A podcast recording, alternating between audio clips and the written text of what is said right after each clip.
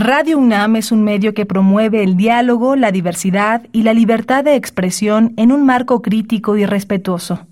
Los comentarios expresados a lo largo de su programación reflejan la opinión de quien los emite, mas no de la radiodifusora. Radio UNAM presenta Prisma RU. Una mirada universitaria sobre los acontecimientos actuales. Prisma RU. Relatamos al mundo.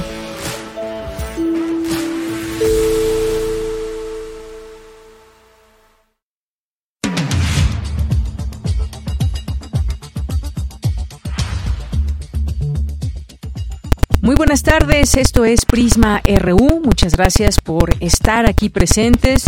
Recuerden que esta semana nuestros contenidos serán grabados. Estaremos pendientes de nuestras redes sociales en Twitter y Facebook por cualquier cosa que nos quieran comentar. Escucharán algunas eh, entrevistas eh, que ya hemos transmitido en otro momento y también tendremos información, eso sí, información nueva universitaria. Así que quédense con nosotros en este lunes 10 de julio del año 2023. A nombre de todo el equipo, soy de Yanira Morán y comenzamos.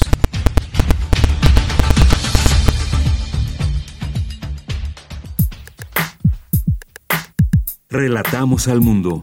Relatamos al mundo.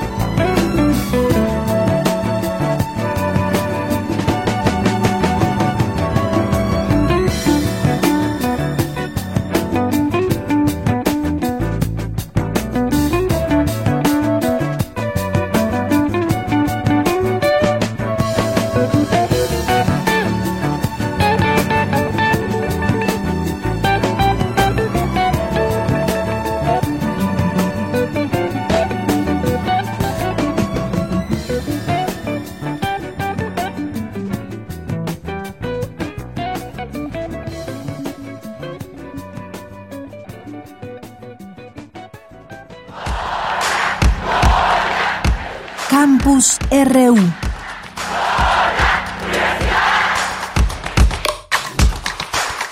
Vamos a nuestro campus universitario de este día 10 de julio. Es posible que los modelos de galaxias que existen en la actualidad sean erróneos, advierte especialista. La información con Cindy Pérez Ramírez. Adelante, Cindy. Deyanira, es un gusto saludarte. Muy buenas tardes. Durante la conferencia organizada por el Colegio Nacional Galaxias que desafían la existencia, resultados del telescopio espacial James Webb, el astrónomo Jorge Zavala, miembro del Observatorio Astronómico Nacional de Japón, destacó los hallazgos obtenidos y se abordaron los avances logrados en el estudio de la evolución y origen de las galaxias gracias al telescopio espacial James Webb. Uno de los resultados más destacados presentados días después del lanzamiento del telescopio espacial fue la aparente abundancia de galaxias en comparación con las predicciones existentes. Estas galaxias parecen ser eh, mucho más abundantes que lo que se creía antes del lanzamiento de este telescopio.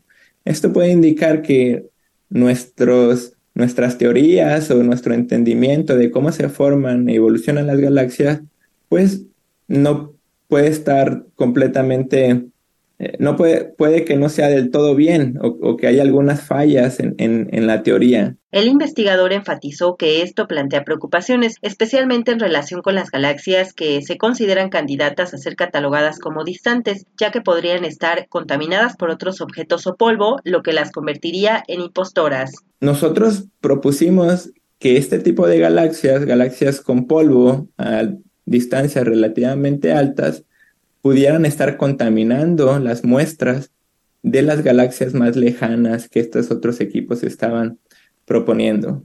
Bueno, de una manera un poco de chiste, yo publiqué después de estos, de estos resultados en, en mi Twitter esta imagen en el que dice los objetos en el espejo pueden estar más cerca de lo que parecen, siendo referencia a estas galaxias lejanas que en realidad pueden ser galaxias un poco más cercanas eh, la misma advertencia que tenemos en, en, los espejos de nuestros coches. El telescopio espacial James Webb, lanzado al espacio el 25 de diciembre de 2021, cuenta con características como un espejo primario de 6.5 metros de diámetro, cubierto por una capa de oro altamente receptiva a la luz de los astros y cuatro escudos solares del tamaño de una cancha de tenis para protegerlo de la luz solar. Hasta aquí la información. Muy buenas tardes.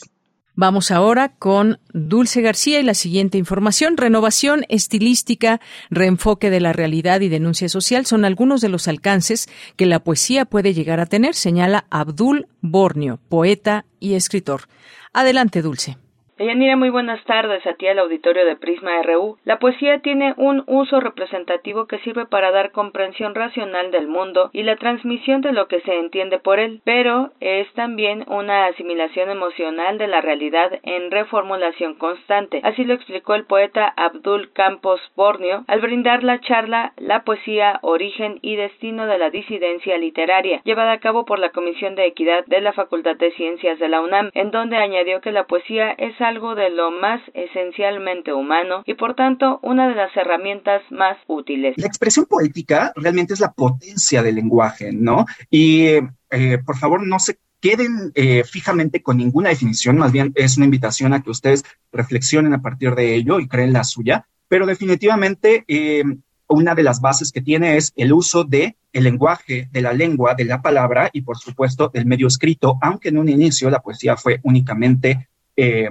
pues vocal, ¿no? Transmitida por, eh, pues por tradición oral. Em, esta potencia del lenguaje sirve para adentrarse en lo profundo y eh, creando belleza o al menos mostrando verdad. Insistió en que la poesía ayuda al ser humano a adentrarse en sí mismo y buscar qué es lo que surge de sí a partir de la experiencia del mundo de cada persona, por lo cual dijo, los poetas pueden llegar a ser vistos como una amenaza para la opinión tradicionalista. El reenfoque de la realidad, porque pese a que la poesía nos ayuda para poder experimentar, analizar o acercarnos a distintas vertientes eh, pasadas, antiguas, eh, no sé, tradicionales o ya establecidas. La realidad es que eh, la poesía, el punto es que se escriba en tiempo en tiempo presente, captando lo que está pasando alrededor de ellos. Ninguno de los poetas que, y de las poetas y les poetas que en un inicio comenzaron a escribir poesía, fueron ajenos a su misma realidad, ¿no? Ajenes a su misma realidad. Finalmente, Abdul Campos destacó el alto grado y potencial de denuncia social que tiene la poesía y cómo esta ha sido una herramienta fundamental para que las personas puedan comenzar a identificarse como lo que saben que son, a diferencia de lo que la sociedad les ha dictado durante mucho tiempo. Esta es la información.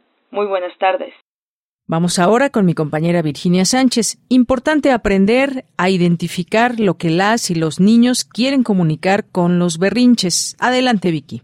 Hola, ¿qué tal, Deyanira? Muy buenas tardes a ti y al auditorio de Prisma RU. Una de las emociones básicas es el enojo. A pesar de que se le considere negativa, es una emoción totalmente funcional y adaptativa. Normalmente se manifiesta ante una situación frustrante o una ofensa, y sin ese enfado nos resultaría más difícil adaptarnos a algunas situaciones. Incluso una de sus funciones es poner límites. Así lo señaló María Teresa Monjarás Rodríguez, académica de la Facultad de Psicología de la UNAM, quien señala que por ello es un error decirle a alguien que no se enoje ante una situación que lo propicia. Sin embargo, aclara, es importante diferenciar la emoción de la conducta, pues hay conductas productivas y otras que no lo son. Y esa es la diferencia que hay que establecer con los niños y niñas. Y aclararles que se pueden enojar, pero no pueden pegar, gritar o lastimar a otros o a sí mismos. Durante la conferencia Cómo ayudar a mis hijos en el manejo del enojo, la experta señaló que es importante que las madres y padres observen cómo expresan su molestia porque las y los menores aprenden de lo que ven. Asimismo, deben revisar si en la familia de origen les permitían expresar el enfado o se les reprimía. También dijo se debe identificar lo que les causa molestia a las y los pequeños, pues puede tratarse de una búsqueda por llamar la atención, o piensan que una situación es injusta, no quieren compartir, desean tener más tiempo con sus progenitores o bien se sienten abandonados o rechazados. Es decir, que se debe ir más allá del berrinche e identificar qué es lo que quieren comunicar a través de su enojo, qué quieren lograr. Es importante evitar la violencia como método de enseñanza, enfatizó, pues sería como enseñarles que es una forma aceptable de responder al disgusto. Deben modificar esos patrones que antes se reproducían como el chanclazo que daba la mamá o el papá o cuando el profesor aventaba el borrador a los alumnos porque además estas prácticas pueden propiciar que después las y los menores sufran o practiquen el bullying. Y es que las consecuencias de la violencia en los pequeños pueden ser físicas, psicológicas y cognitivas. Se ha identificado que los niños violentados tienen más dificultades para aprender y para concentrarse, por lo que es muy importante no normalizar la violencia. Yeah. De tal manera que Monjarás Rodríguez detalla que existen estrategias para desahogarnos, calmarnos y de autocontrol. Por ejemplo, podemos hacer uso de un punching o una almohada para desahogar con fuerza el enojo, o correr, brincar o patear un balón. Y los padres y madres pueden ayudarles a respirar profundamente o emplear la técnica de la tortuga, donde se le pide al menor enfadado que se ponga en posición de tortuga, respire profundamente cinco veces y cuando esté listo salga del caparazón y en caso necesario esperar un poco en esa postura hasta que se haya liberado el enfado. Hasta aquí la información. Muy buenas tardes. Queremos escuchar tu voz. Síguenos en nuestras redes sociales. En Facebook como Prisma RU y en Twitter como arroba PrismaRU.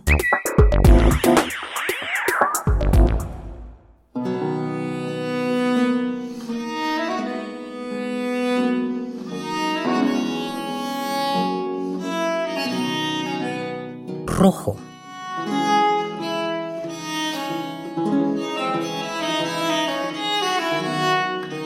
Rojo como el que más.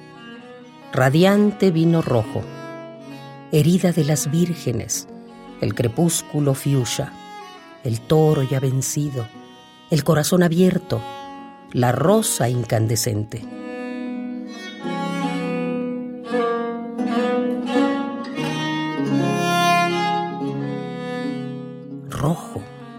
El domingo que nace rojo en el almanaque, el framboyán de fuego, el balcón de geranios, la llama de tus labios.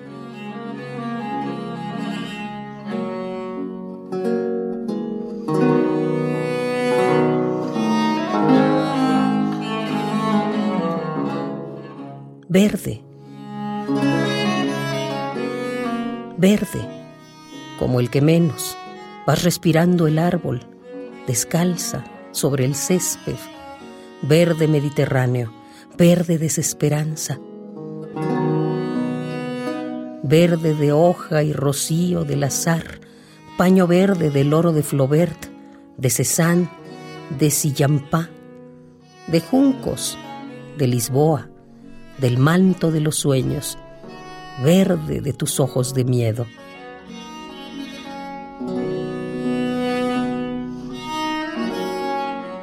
Semáforos. Mario Benedetti.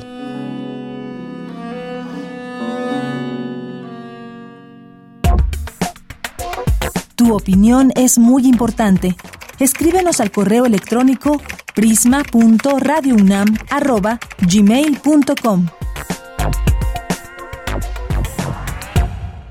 Bien, ya tenemos en la línea al doctor Samuel Levi Thatcher, él es agrónomo, doctor en botánica por el Colegio de Posgraduados. Su investigación se orienta hacia el rescate del conocimiento ecológico tradicional y su aplicación para el aprovechamiento, la restauración y conservación de la selva. Este enfoque se sustenta en la investigación etnobotánica, las formas de manejo forestales tradicionales, el estudio autoecológico, cinecológico y sucesional de las especies vegetales y la experimentación formal. ¿Qué tal, doctor Samuel? Bienvenido buenas tardes. Deyanira, hola, ¿cómo estás? Hola a todos los que están atendiendo este programa.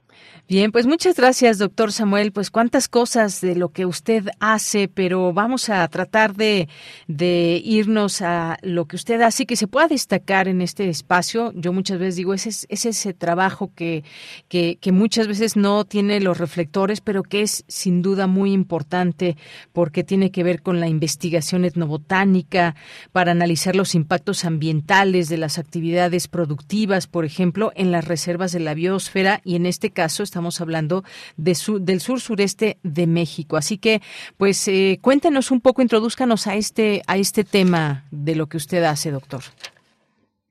Pues bueno, el, el tema me parece, o la parte del tema que me parece importante, es que eh, partir del conocimiento tradicional, el conocimiento ecológico tradicional de los campesinos que habitan esta región, es este, importante en el sentido de que podemos eh, saber eh, a partir de la experiencia que ellos tienen cuáles son los problemas, que es muy importante en términos de las actividades productivas, pero lo que es más aún importante es cuáles son las soluciones que ellos pueden dar a los problemas. Y, y esta, esta, esta perspectiva es lamentablemente poco utilizada porque pues se, subestima que la gente que vive en un en una en una selva que vive en un bosque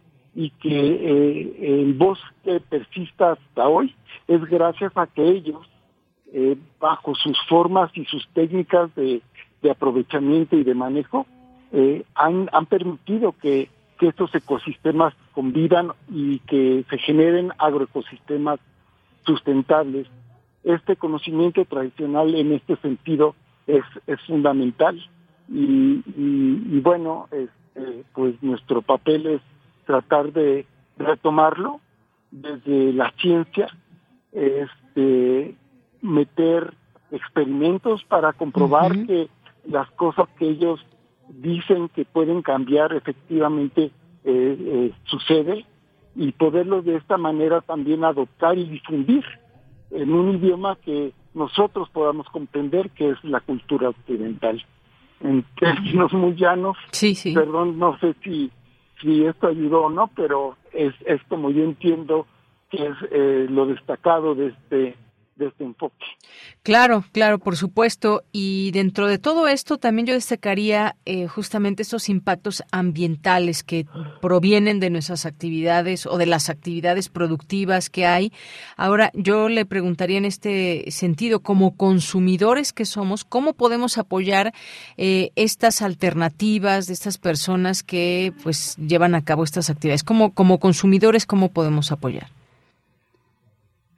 Bueno, eh, uno de los, bueno, varios de los problemas de eh, la poca sustentabilidad de las actividades productivas es que hemos eh, adoptado toda una serie de productos que nos hacen la vida más fácil, inclusive a los campesinos, como es el uso de herbicidas, de fungicidas, de biocidas en general, que con su aplicación ellos pueden ahorrarse mucha fuerza de trabajo y pueden este, controlar eh, eh, y fomentar el, crecimiento de sus cultivos. Entonces, no es nomás un, un, problema de consumo para la población en general, es un problema de consumo para todos. Estamos atrapados en una economía que genera productos en donde eh, eh, eh, afectan directamente a los ecosistemas. Ese es, el problema y lo, y, lo grave es de que no hay una alternativa por la cual podamos decidir. y, pues tampoco queremos cambiar nuestra nuestra forma de vida, pero han habido, yo me parece, varios intentos y, que son exitosos en cuanto a que las personas empiezan a, entender que son ellos los que eh, los responsables de que los ecosistemas y de que el mundo esté como está de tal manera que han asumido la responsabilidad y han decidido por ejemplo dejar de consumir plásticos este optar por alternativas eh, en donde el, la, la, el uso de la energía sea mejor administrado y menos dispendioso. Y eso está en manos de los consumidores. Lo que pasa es de que para que esto suceda de mejor forma, debe de haber, por un lado, mucha más información de la que existe ahora y también deben de haber alternativas, porque cuando no hay alternativas estás obligado a vincularte al plástico eh, eternamente. Sí, ese punto muy importante, cómo nos hemos vinculado al plástico, eh, como dijo usted eternamente, casi casi eh, en este sentido, porque pues no si, si echamos una mirada al pasado, pues no teníamos esta esta vinculación, sino fue algo que se fue creando y que ahora pues nos hace muchas veces dependiente de eso. Cómo cerrarle la puerta a eso que sabemos que afecta eh, en muchos sentidos el medio ambiente y en en esta parte también, doctor, preguntarle eh, cómo estamos afectando nuestros ecosistemas y echamos esa mirada justamente hacia el pasado, que teníamos otras prácticas, otras incluso formas de consumo también. Mira, eh, eh, a mí me preocupa un poco porque ahorita, y acabo de oír la noticia, que, que prácticamente la mayor, bueno, no prácticamente, la mayoría de las especies y sus individuos en el planeta este, ya tienen microplásticos integrados. somos, somos no solo la cultura del, plástico en términos utilitarios, sino ya hasta fisiológicos. Tenemos el microplástico dentro de nosotros. No, eh, eh, eh, en el mejor de los casos pensaríamos que son inocuas, o sea, que son tan pequeñas que son inocuas. Bueno, vamos a suponer que lo que lo fueran. Sí. Este, y, mientras los sean inocuos, pues seremos las, los nuevos humanos constituidos por plástico. Pero imagínate que, eh, como esto es tan reciente, que en 10 años eh, sucediera una respuesta inmune, por ejemplo, del cuerpo a cierto tipo de plástico o a todos los plásticos, entonces nos afectaría de tal grado que la presencia de plásticos y la producción de plásticos este sería el tema a nivel de la ONU, ¿no? Que ya lo es, pero no en estos términos. Entonces, ¿cuál es el problema? El problema es que no es que falte conciencia, no es que falte ganas, sino que la economía sigue rigiendo este nuestro nuestro comportamiento, nuestro desarrollo, a pesar de que eh, eh, estemos transitando hacia una condición suicida. Eso es el, el, problema. O sea, no hay forma de parar la inercia, este, la inercia económica, dado que este, pues es el principio de, de una economía capitalista que no tiene en cuenta que los recursos son finitos y que los recursos son de todos eh, creemos que son infinitos y que son exclusivamente propiedad del hombre.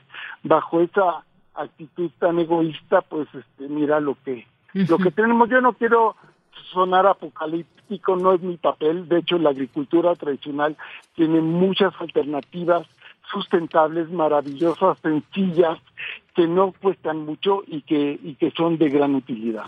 Claro. Pero estando tocando este, este tema de, de Yanira, perdón, ¿Sí? este, pues inevitablemente lo tengo que, bueno, ese es un punto muy personal, así que ya con eso me, me curo en salud. Muy bien, doctor. Bueno, en todo eso que nos habla, sí hay, por ejemplo, eh, posibilidades, hay caminos, siempre los hay. Sin embargo, pues bueno, ahí luego quedamos un poco atorados en qué hacer, cómo generar acciones que nos lleven a, a mejorar todo, toda esta parte. Ah, ¿Qué papel, por ejemplo, juegan los jóvenes? Yo, yo no sé usted qué opine, doctor, pero he visto también esa apertura, también ese interés por su, por lo que los rodea y estos temas del medio ambiente de los cuales no se hablaba tanto en otros momentos y con otras generaciones y ahora ya premia, pero creo que tienen un papel muy importante los jóvenes. ¿Qué nos puede decir? Pues mira, yo este yo hablaría de los jóvenes en, en el ámbito rural, Ajá. a pesar de que hoy por hoy la mitad de la población ya vive en las ciudades del mundo. O sea, antes este, las ciudades eran un pequeño lunar en todo en toda la economía, ahora ya eh, ocupan la, la, la, la parte, la mitad de la población y dentro de ellas toda una serie de, de o, o, eh, eh, todos estos jóvenes que tienen una dinámica muy, muy distinta a los jóvenes que, que viven en las ciudades. Mm, es un punto que- importante.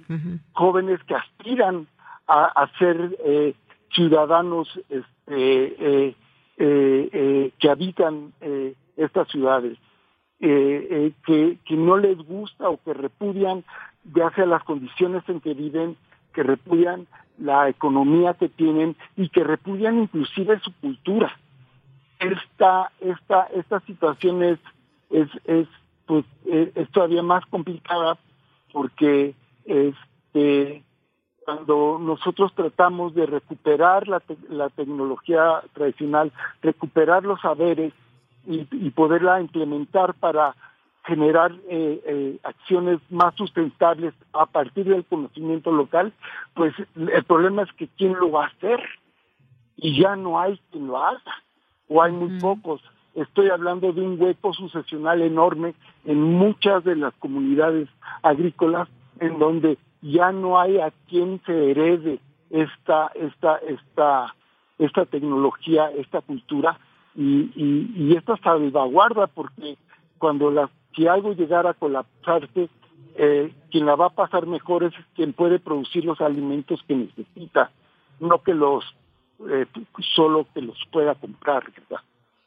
Efectivamente, bueno, pues sí, importante mencionar esto porque son también estos jóvenes los que vi- viven en torno a estas áreas naturales protegidas, que son protagonistas de, en este proceso y son los que al final de cuentas, pues definen el destino de estas áreas de conservación, quienes están cerca, quienes están al tanto, quienes la- las conocen, y esto sin duda muy importante mencionarlo. ¿Cómo traer este, este mensaje de lo que está pasando allá, específicamente en ciertas zonas? ¿Cómo traer ese mensaje o todas estas actividades que muchas veces no se conocen para que se conozcan, digamos, en las grandes urbes, doctor? Todo un reto puede ser esto. Pues y fíjate que, mira, algo que me, me, me consterna un poco, y ahora sí parezco el, burrito de Winnie Pooh, no sé si tú, si te acuerdas, el, que recaría, eh, todo el tiempo estaba en, con la, la, con el pesimismo, pero bueno, este, yo, yo lo, lo, lo que me parece es de que, este, eh, el poder, eh, eh, eh, sensibilizar a alguien. La sensibilización tiene que, ser a partir de, eh, de, que, de que conozcas algo y, y- y conociendo algo tú lo puedes querer. Cuando nació mi hija, por cierto, me dijeron, ¿qué se siente ser papá? Le digo, pues todavía no sé, porque todavía no, no la conozco, ¿no? bueno, tuve problemas luego familiares, pero eh, yo sí lo aplico esto. A, la gente no puede voltear a ver la naturaleza por lástima o por o por por piedad. La tiene que voltear a ver por una necesidad de sobrevivencia, de que a partir de tener a la naturaleza podemos existir nosotros. Esa esa relación solo puede existir cuando estés viendo a la naturaleza y sepas lo determinante que es una ciudad. No sé cuántos chicos como yo haya, bueno, yo no soy chico, pero cuando yo fui joven, yo creí que la, los elotes se daban en lata, pues, o sea, que los árboles producían lata. Sé que es muy ingenuo, suena, pero este, no, no creo que me equivoque que muchos jóvenes están muy lejos, no están muy lejos de tener esta enajenación con respecto a la naturaleza. Por supuesto que, que, el apoyo de, la, de esta gente es importante. Muy bien. Bueno, pues doctor Samuel Evitacher, muchas gracias. Nos dio mucho gusto platicar con usted y conocer un poco de estas actividades que usted realiza ahí como parte del Colegio de la Frontera Sur. Muchas gracias. Ok, mucho gusto y gracias por la oportunidad de expresar estas ideas, aunque no sean del todo alegre. Así es, gracias doctor, muy buenas tardes. Que estén bien, gracias. Hasta luego, fue el doctor Samuel Levi Thatcher. Continuamos. Prisma RU. Relatamos al mundo.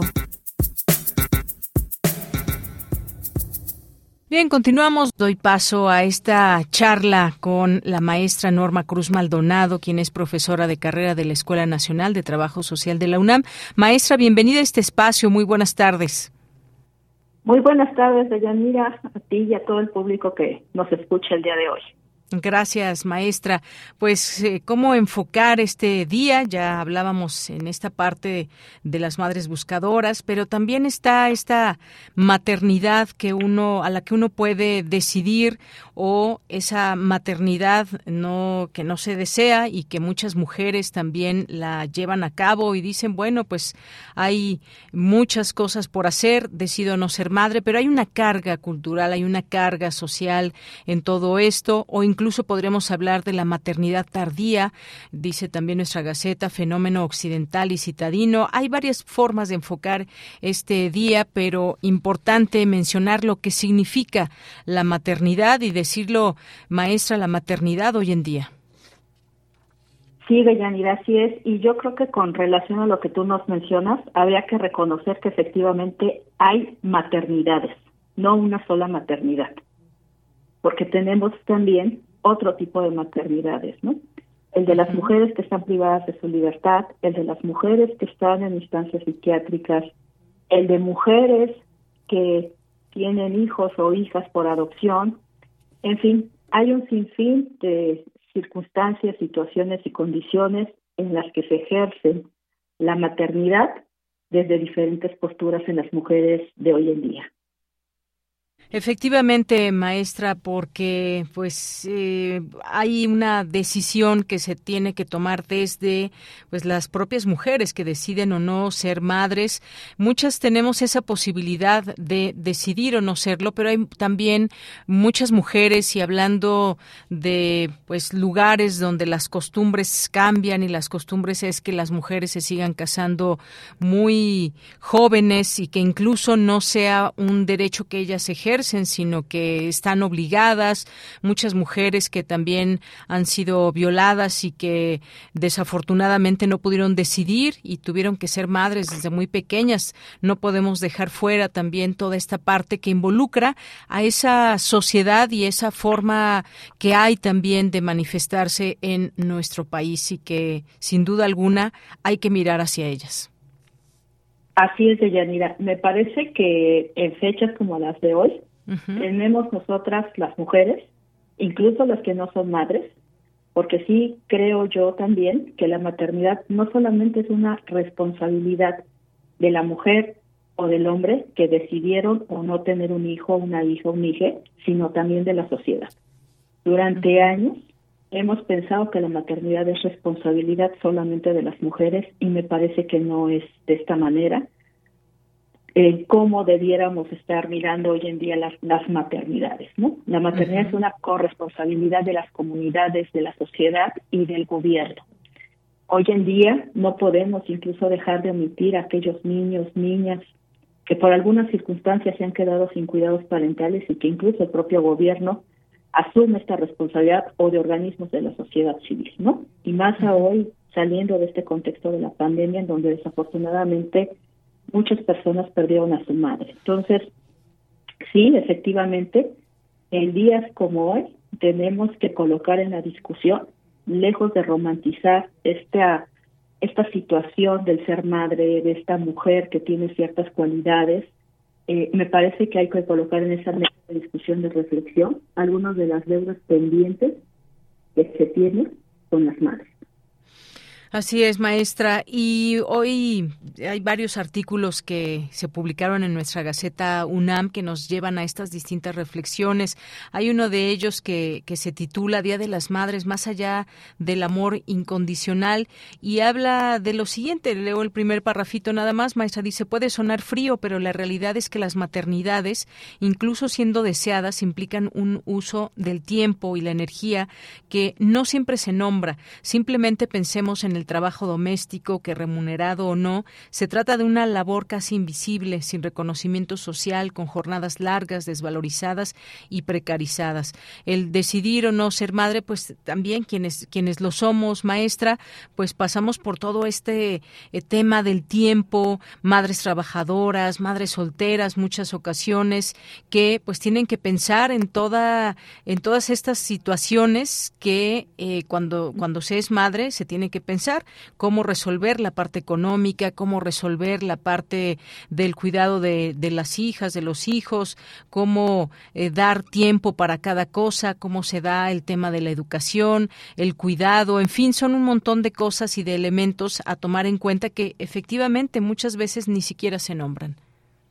Así es, Deyanira. Fíjate que el trabajo de cuidados me parece que es uno de los temas que se están colocando en la reflexión no solamente de las mujeres, de las feministas, de los grupos políticos, sino en esta necesidad de tener todo un sistema de cuidados y no solamente de los niños, niñas y adolescentes, ¿no? Sino también habría que señalar que las mujeres, eh, en este caso, también cuidamos de otras personas que son dependientes, ¿no?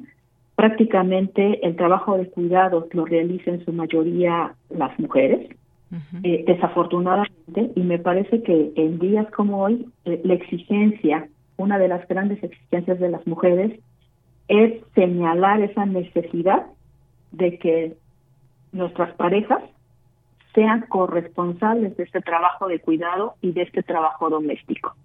Aunque parecería que son lo mismo el trabajo de cuidado y el trabajo doméstico, van de la mano, pero no necesariamente son, son, son iguales, ¿no? Porque finalmente poder lavar, hacer la comida, ¿no? Que ese es trabajo doméstico, es muy diferente a ser responsable del cuidado de la vida, porque las mujeres, en este caso las madres, cuidamos de la vida, ¿no? Y cuidamos de la vida también de personas que están enfermas, de personas con discapacidad que son dependientes o que por alguna circunstancia necesitan de cuidados temporales o eh, de larga de larga vida, ¿no? Entonces, sí, me parece que una de estas exigencias está relacionada a resaltar esta necesidad de responsabilidad, insisto, no solamente de los hombres en el trabajo de cuidados, en el trabajo doméstico, en la crianza de los hijos, hijas, sino también que se mejore ese sistema de cuidados eh, o esas políticas de cuidados que tenemos en nuestro país, ¿no? Eh, por ejemplo, hoy en día a las mujeres se nos exige socialmente, incluso por recomendación médica, que las mujeres tenemos que dar lactancia materna, incluso exclusiva a nuestros hijos, a nuestras hijas. Pero desafortunadamente, por ejemplo, las instituciones no cuentan con lactarios, ¿no? Entonces, por más que las mujeres tengamos ese deseo de, de, de tener esa posibilidad de lactancia exclusiva, pues desafortunadamente las instancias no tienen ese tipo de infraestructura, ¿no? Entonces hay todavía una serie de situaciones que sí tenemos que reflexionar como sociedad, que incluso tenemos, insisto yo, que dejar de romantizar ese perfil de la madre, pero también, eh, también dejar de ser violenta con la imagen materna. Hoy en día, si tú revisas las redes sociales, eh, me llama mucho la atención hoy en la mañana que veía muchas imágenes que decían este feliz día de la chancla, ¿no? Porque parece ser que las mujeres la única forma que tenemos de crianza respetuosa es a través de la chancla y me parece que esa es una de las situaciones que hoy se están modificando hoy en día, ¿no? Hemos cambiado estas formas incluso de educación con nuestros hijos, ¿no? Estamos en esos procesos de transición, pero también habría que reconocer, como tú lo decías eh, eh, eh, al principio de esta plática, ¿no? ¿Por qué no dicen feliz día de la mujer que te lava la ropa, feliz día de la mujer que te acerca el sándwich cuando te vas a la universidad, que te acerca a la casa de café cuando estás escribiendo la tesis, de la mujer que te lleva a la escuela, de la mujer que te limpia los zapatos, ¿no? Es reconocer todo ese trabajo que parece que es invisible y que realizamos día con día y que efectivamente tiene serias e importantes consecuencias en nuestra salud física, social, mental y emocionalmente, ¿no? Me parece que es necesario hacer visible todo ese trabajo de cuidados, todo el tiempo que nosotros destinamos al cuidado de nuestros hijos y de nuestros dependientes.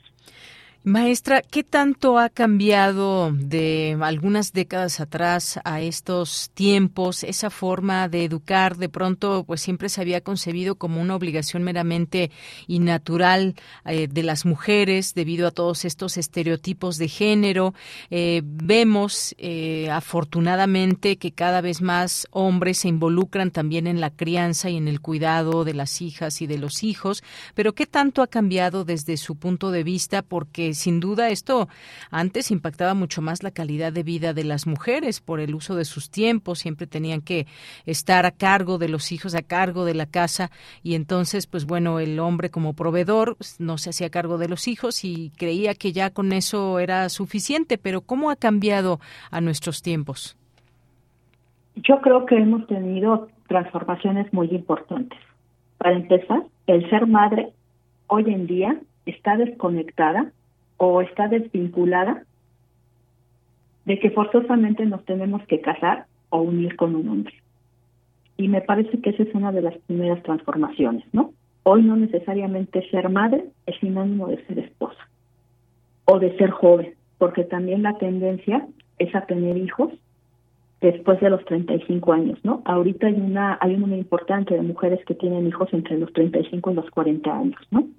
Me parece que ese es un tema muy importante, el cuándo decidimos tener hijos, cómo decidimos tenerlos, porque no necesariamente hoy, insisto yo, necesitamos tener una relación afectiva para tener un hijo, pero también hoy en día, y me parece que esa también es una de las grandes transformaciones, es que la maternidad no es el único proyecto de vida de las mujeres.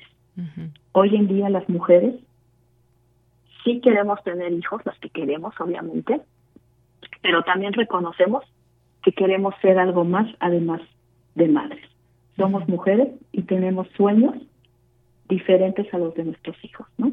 Queremos ser profesionistas, queremos estudiar una carrera, tenemos un trabajo, queremos viajar, vaya, tenemos también otros proyectos de vida paralelos a nuestra maternidad. Y me parece que estas dos situaciones han tenido grandes transformaciones en la vida y en la dinámica de los hogares. Claro. Maestra, eh, por último, este tema que también quiero abordar con usted, que tiene que ver con la maternidad tardía, que es algo que ha cambiado. Antes muchas mujeres tenían, si así lo decidían, eh, o incluso a veces, aunque no lo decidieran, tenían más hijos de los que se tienen ahora. Eh, tiene que ver ahora el factor económico, la autodeterminación, el hecho de decidir sobre el propio cuerpo, la claridad con la que, pues es una cuestión de procreación, sino también de crianza, una clara postura crítica acerca de este mismo proceso, algunas de las causas por las que las mujeres deciden enfrentar la maternidad al filo de los 40 años de edad. Esto, sin duda alguna, también ha cambiado, lo vemos en la realidad. Esto, ¿qué significa hoy en día el una, tener una maternidad tardía? Fíjate que es un, es un tema poco explorado, pero muy interesante. Te, voy a comentar algo muy personal. Yo tuve a mi, a mi hijo a los 39 años, ¿no? Ya prácticamente al finalizar mis estudios de doctorado. Y ahora que mi hijo tiene seis años, y con los padres de familia del, grupo de preescolar del colegio en el que va mi hijo, todas las madres y compañeras del colegio de mi hijo, pues tenemos prácticamente la misma edad. Que hay un tema también muy interesante. La mayoría de los papás, este, de, al menos de este grupo, eh, eh, son más grandes por una década que las mamás. Entonces, también ahí se ve reflejado, ¿no? Que incluso en algún momento, me parece, que las mujeres no teníamos muy claro, muy definido que en algún momento queríamos ser madres, ¿no? Pero también estábamos nosotras decidiendo eh, otros rumbos de nuestra vida y me parece que en algún momento decidimos tener hijos, ¿no? Y al menos en realidades como la de la Ciudad de México, donde el número de hijos por mujeres es de aproximadamente un hijo, pues obviamente también está atravesada por un tema muy importante con relación a la escolaridad. Eh, las mujeres que tienen un mayor número de escolaridad tienden a tener menos hijos, ¿no? Y obviamente ese es un elemento muy importante en la toma de decisiones. Y eso también obviamente implica que, el embarazo pueda llegar a ser tardío, porque las mujeres están estudiando algún posgrado o están eh, pues obviamente desarrollándose en su ámbito laboral. Entonces, sí tiene implicaciones importantes, sobre todo porque vamos a tener que estar pensando que prácticamente si decidimos tener hijos a los 38, 40 años, prácticamente nuestros hijos cuando estén atravesando la juventud, nosotros vamos a ser mujeres adultas mayores, ¿no? Y ya veríamos las implicaciones en un futuro próximo que va a tener el hecho de que en ocasiones nuestros hijos y estas generaciones tengan eh, una brecha importante generacional. Eh, me parece que va a ser un tema que vamos a, tener que retomar eh, ya, porque efectivamente en ocasiones ya las fuerzas, ¿no? La tolerancia en algunos momentos es diferente a, con relación a las mujeres que tuvieron hijos muy jóvenes, ¿no? Yo ahorita veo compañeras que tienen prácticamente 40 años y sus hijos están en la universidad. Y realmente también son etapas diferentes, es otra, como yo lo decía, otras maternidades, en el cual incluso a ellas, ahorita que son mujeres jóvenes, adultas jóvenes, pues les permite realizar otras actividades que en su momento les pusieron pausa. Entonces, el tema de las maternidades no se agota, es un tema que nos abre muchas líneas de investigación y de intervención y que me parece que hoy por hoy eh, es uno de los temas que más están en la mesa de discusión. Efectivamente, eh, sobre todo cuando se decide ser madre, decidir no solamente el serlo, sino también eh, hablar de la edad, a qué edad me gustaría o no tener un hijo, una hija, a qué edad eh, me gustaría estar en ese momento que me implica parte, una buena parte de mi tiempo y qué otras posibilidades hay, cómo nos vamos incluso preparando para ello, quienes tuvimos o tenemos la oportunidad de decidirlo de alguna manera en esa libertad y sobre todo pues quizás lo estamos viendo en un enfoque también muy de, de, de personas que por ejemplo tienen en la mente la posibilidad de seguir sus estudios, de seguir desarrollándose de manera profesional. Cada una de nosotras, mujeres que somos madres, estamos marcadas por distintos eh, momentos, distintas situaciones que enfrentamos, pero aquí nos encontramos, aquí nos respetamos, nos reconocemos y esas distintas maternidades que hay.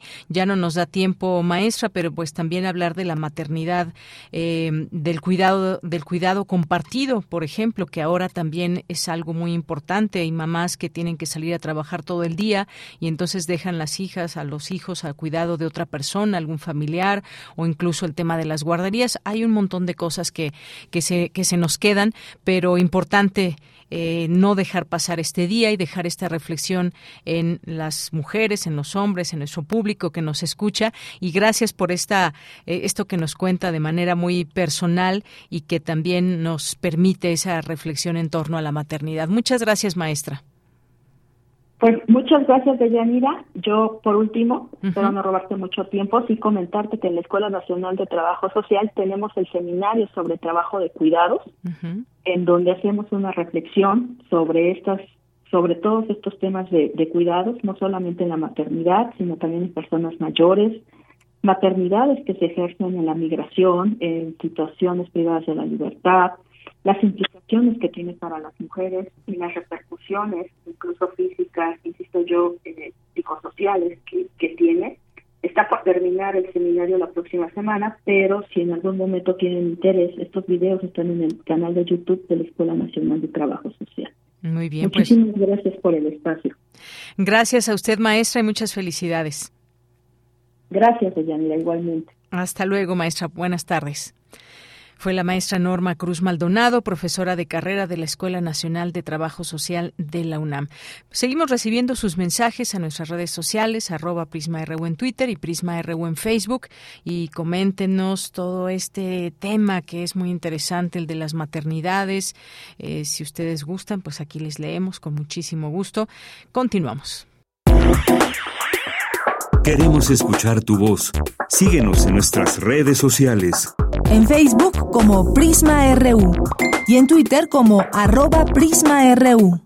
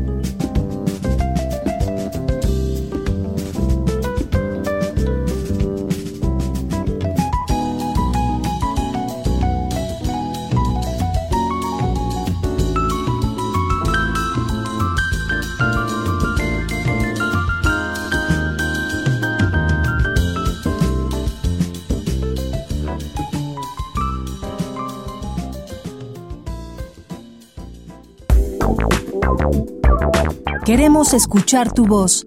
Síguenos en nuestras redes sociales. En Facebook como Prisma RU y en Twitter como arroba PrismaRU.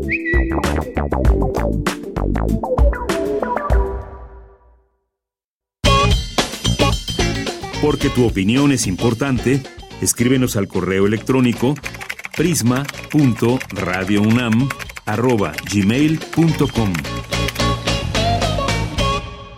La luz es como el agua. Gabriel García Márquez.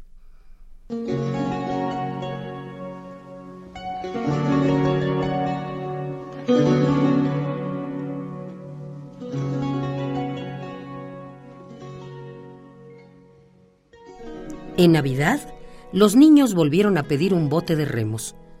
De acuerdo, dijo el papá, lo compraremos cuando volvamos a Cartagena. Toto, de nueve años, y Joel, de siete, estaban más decididos de lo que sus padres creían. No, dijeron a coro, nos hace falta ahora y aquí. Para empezar, dijo la madre, aquí no hay más aguas navegables que la que sale de la ducha. Tanto ella como el esposo tenían razón. En la casa de Cartagena de Indias había un patio con un muelle sobre la bahía y un refugio para dos yates grandes. En cambio, aquí en Madrid, vivían apretados en el piso quinto del número 47 del Paseo de la Castellana. Pero, al final, ni él ni ella pudieron negarse porque les habían prometido un bote de remos con su sextante y su brújula si se ganaban el laurel del tercer año de primaria. Y se lo habían ganado. Así que el papá compró todo sin decirle nada a su esposa, que era la más reacia en pagar deudas de juego.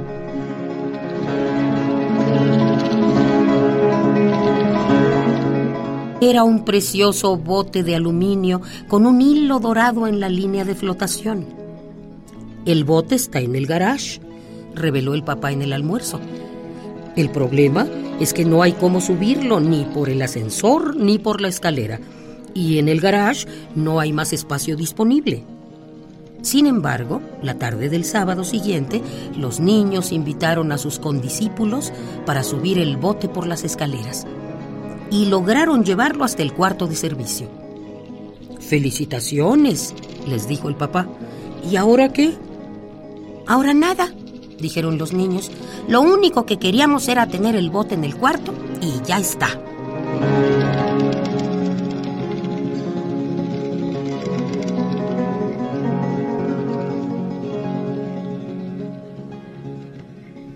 La noche del miércoles, como todos los miércoles, los padres se fueron al cine. Los niños, dueños y señores de la casa, cerraron puertas y ventanas y rompieron la bombilla encendida de una lámpara de la sala.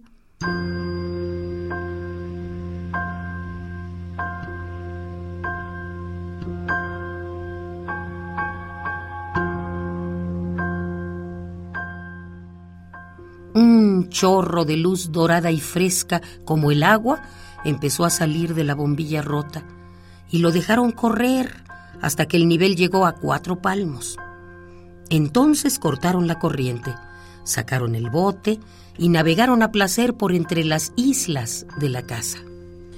Esta aventura fabulosa fue el resultado de una ligereza mía cuando participaba en un seminario sobre la poesía de los utensilios domésticos. Toto me preguntó cómo era que la luz se encendía con solo apretar un botón y yo no tuve el valor de pensarlo dos veces. La luz es como el agua, le contesté. Uno abre el grifo y sale.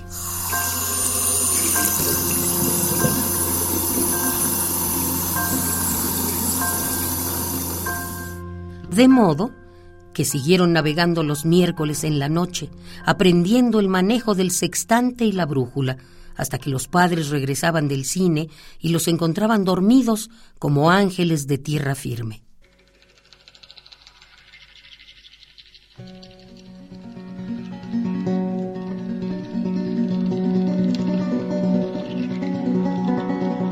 Meses después, ansiosos de ir más lejos, pidieron un equipo de pesca submarina, con todo, máscaras, aletas, tanques y escopetas de aire comprimido. Está mal que tengan en el cuarto de servicio un bote de remos que no les sirve para nada, dijo el padre. Pero está peor que quieran tener además equipos de buceo. ¿Y si nos ganamos la gardenia de oro del primer semestre? dijo Joel. No, dijo la madre asustada, ya no más. El padre le reprochó su intransigencia. Es que estos niños no se ganan ni un clavo por cumplir con su deber, dijo ella, pero por un capricho son capaces de ganarse hasta la silla del maestro.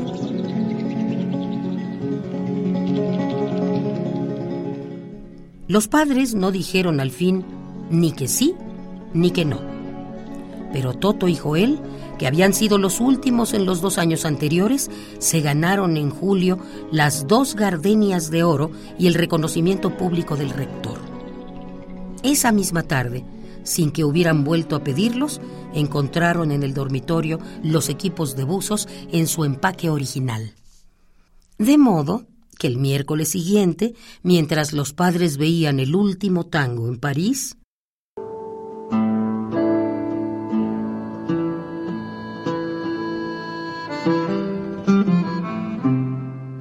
llenaron el apartamento hasta la altura de dos brazas.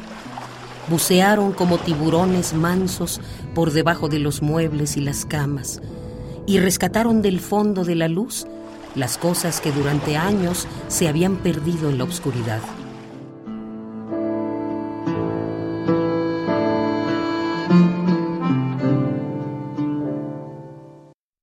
En la premiación final, los hermanos fueron aclamados como ejemplo para la escuela y les dieron diplomas de excelencia. Esta vez no tuvieron que pedir nada, porque los padres les preguntaron qué querían. Ellos fueron tan razonables que solo quisieron una fiesta en la casa para agasajar a sus compañeros de curso. El papá, a solas con su mujer, estaba radiante. Esto es una prueba de madurez, dijo. Dios te oiga, dijo la madre.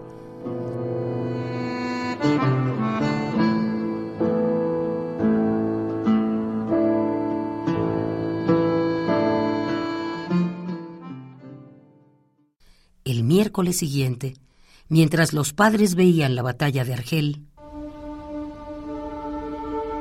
la gente que pasó por la castellana vio una cascada de luz que caía de un viejo edificio escondido entre los árboles. Salía por los balcones y se derramaba raudales por la fachada y se encauzó por la gran avenida en un torrente dorado que iluminó la ciudad hasta el Guadarrama. Llamados de urgencia, los bomberos forzaron la puerta del quinto piso y encontraron la casa rebosada de luz hasta el techo. El sofá y los sillones forrados en piel de leopardo flotaban en la sala a distintos niveles, entre las botellas del bar y el piano de cola y su mantón de Manila que aleteaba a media agua como una mantarraya de oro. Los utensilios domésticos, en la plenitud de su poesía, volaban con sus propias alas por el cielo de la cocina. Los instrumentos de la banda de guerra que los niños usaban para bailar flotaban al garete entre los peces de colores liberados de la pecera de la mamá, que eran los únicos que flotaban vivos y felices en la vasta ciénega iluminada. En el cuarto de baño flotaban los cepillos de dientes de todos los preservativos de papá, los pomos de cremas y la dentadura de repuesto de la mamá. Y el televisor de la alcoba principal flotaba de costado, todavía encendido en el último episodio de la película de medianoche prohibida para niños.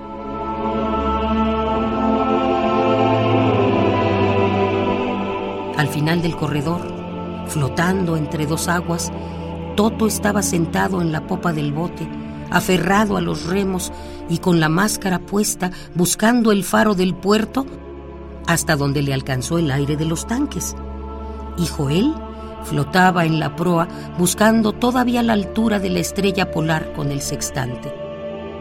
Y flotaban por toda la casa sus 37 compañeros de clase, eternizados en el instante de hacer pipí en la maceta de geranios, de cantar el himno de la escuela con la letra cambiada por versos de burla contra el rector, de beberse a escondidas un vaso de brandy de la botella de papá.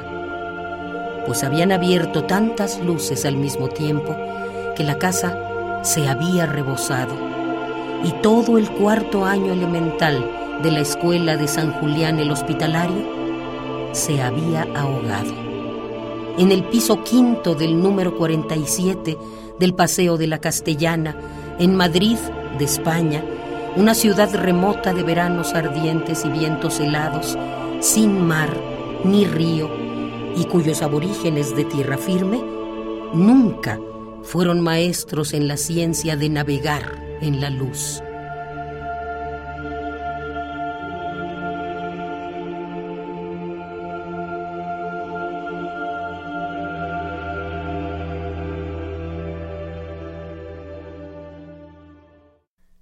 La luz es como el agua. Gabriel García Márquez. Prisma RU. Relatamos al mundo.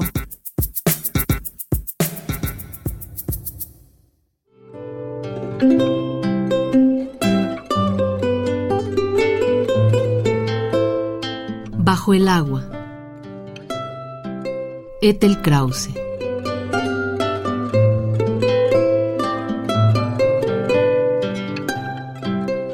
1. Como desbocados pájaros que se buscan el pico lentamente a ciegas, nos sumergimos. Tú, director de la orquesta, me colocaste en pose de flamingo y me dejaste quieta, clavada en la humedad, candente, con la estaca a media cruz como se debe. El instante del agua se desvanece en la onda purísima y se entreteje con otras y con otras hasta volverse el mapa circular donde comienzo a ahogarme. 2. Ahora cambiamos a ser la enredadera en el recodo de piedra helada, y solo de medio cuerpo emerjo para que me untes al tuyo, bañada en mi sudor y en tu jugo. Un milímetro de tiempo que no cesa mis brazos son el puente y la hiedra mis dedos que se meten y salen y se yerguen. Nuestros cuerpos anudados son el tronco macizo, y del ramaje de nuestras cabezas brota el chillido de un ave a punto de alzar el vuelo. Sus alas velocísimas nos regalan soplos de brisa, y respiramos por fin para cambiar de postura. 3. Con las manos me amasaste hasta volverme una culebra larga, carnosa, llena de brillos intocables como espejos eléctricos, y me tejiste al agua, hipnotizándome. Así me dejaste, como atontada bajo el sol, con mis ojos de esfinge en línea recta y mi sed desconocida, paladeando el momento. 4. Descansamos como mariposas con el alfiler clavado en el ombligo. Dando leves brinquitos en el lecho del agua, dormimos por instantes, recuperando el aliento boca a boca. 5.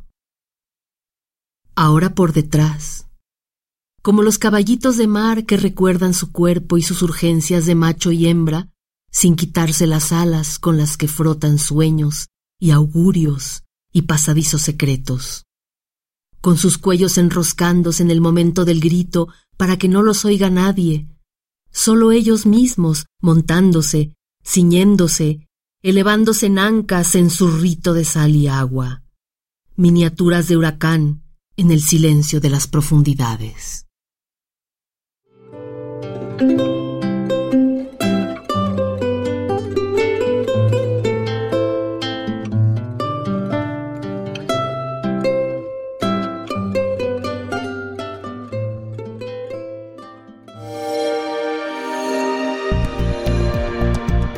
Descarga Cultura. Descarga. Punto UNAM.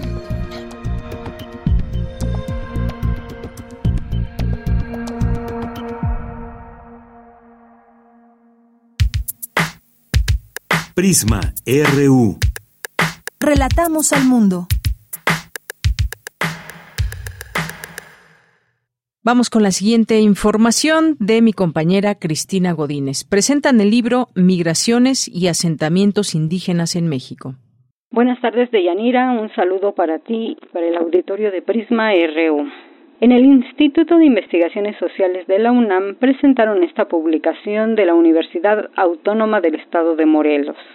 Celso Ortiz Marín, de la Universidad Autónoma Indígena de México y coordinador de la obra, comentó que después de haber publicado en distintas revistas universitarias artículos relacionados con el tema de la migración y el trabajo, el interés era conocer cómo estaba conformada la migración tanto interna como internacional, y a partir de ahí surge la idea de hacer este libro hacer como una radiografía acerca de qué está pasando eh, con la migración interna en México debido que eh, por X o varias circunstancias eh, casi siempre se le da más visibilidad a la migración internacional y lo sabemos, ¿no? Por las remesas que aportan al país y más últimamente durante la, la, pandemia. Pero no sabemos mucho acerca de la migración interna y de cómo estos cientos o miles de trabajador, trabajadores agrícolas inmigrantes, indígenas, cada vez buscan eh, lugares para asentarse, asentarse cerca de los mercados de trabajo. En tanto, Alex Ramón Castellanos, de la Universidad Autónoma del Estado de Morelos, señaló que los antecedentes de colaboración datan de tiempo atrás. De poder acercarnos a esta pues dinámica de trabajo y particularmente de población jornalera, mujeres, hombres, niños, pero también específicamente de lugares de población originaria o entre comillas, de población indígena. Eh, se incluye un proyecto eh, que, bueno, afortunadamente logramos pasar por una primera etapa, un PRONACES, ¿no? Como se llama ahora, y que tenía la intención, justo en colaboración con otros compañeros del Colegio de Sonora, Eduardo Carmen, con los doctores eh, José Rodríguez de la Universidad de Sonora, establecer un poco la idea de cuáles eran estas dinámicas en estos lugares de asentamiento. Nos dimos cuenta que hay muchas eh, carencias, por supuesto, eh, carencias en términos de salud, de vivienda, de derechos laborales. De Yanira, el libro Migraciones y asentamientos indígenas en México se puede descargar de la librería digital de la Universidad Autónoma del Estado de Morelos. Este es mi reporte. Buenas tardes. Tu opinión es muy importante. Escríbenos al correo electrónico prisma.radiounam@gmail.com.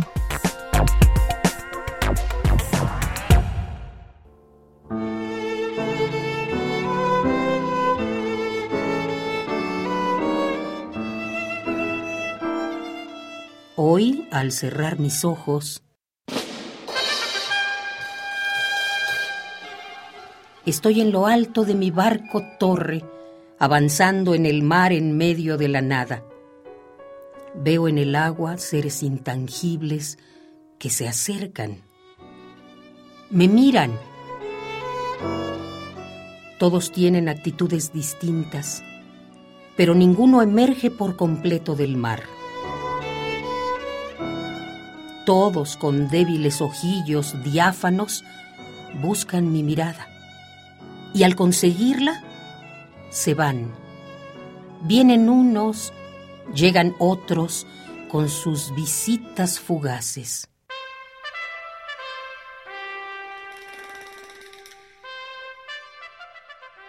Está cayendo la noche. El barco sigue en movimiento. Miro el atardecer, he optado por ignorar a los fantasmas.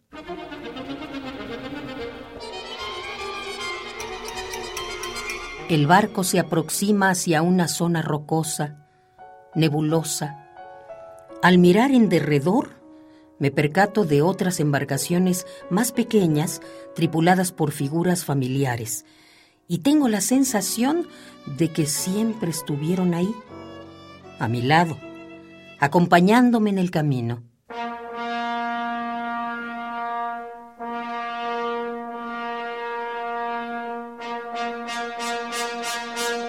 Quizá no los vi hasta ahora porque esperaron la oscuridad para encender sus linternas y develarse. Ellos son mis personajes más entrañables, los que entre sueños o despierta se presentaron en mi mente pidiendo una oportunidad de expresión, de marcar vidas, pensamientos, anhelos, otros sueños y algo más.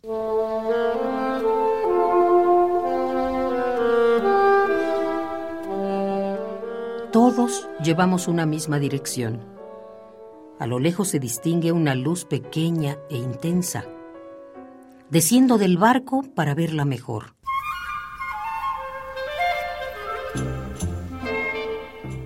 Al poco tiempo diviso la forma indefinida de un enigmático gato negro montado en una balsa que también transporta la luz proveniente de una jaula que resguarda la luna menguante. Salto a bordo de la balsa para coger la jaula e iluminar al frente.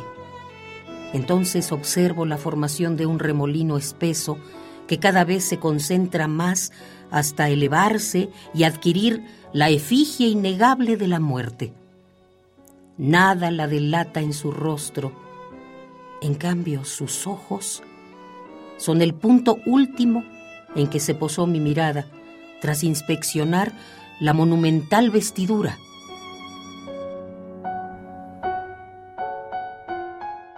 Y sin temor, nos miramos fija, indefinidamente, en silencio, en paz.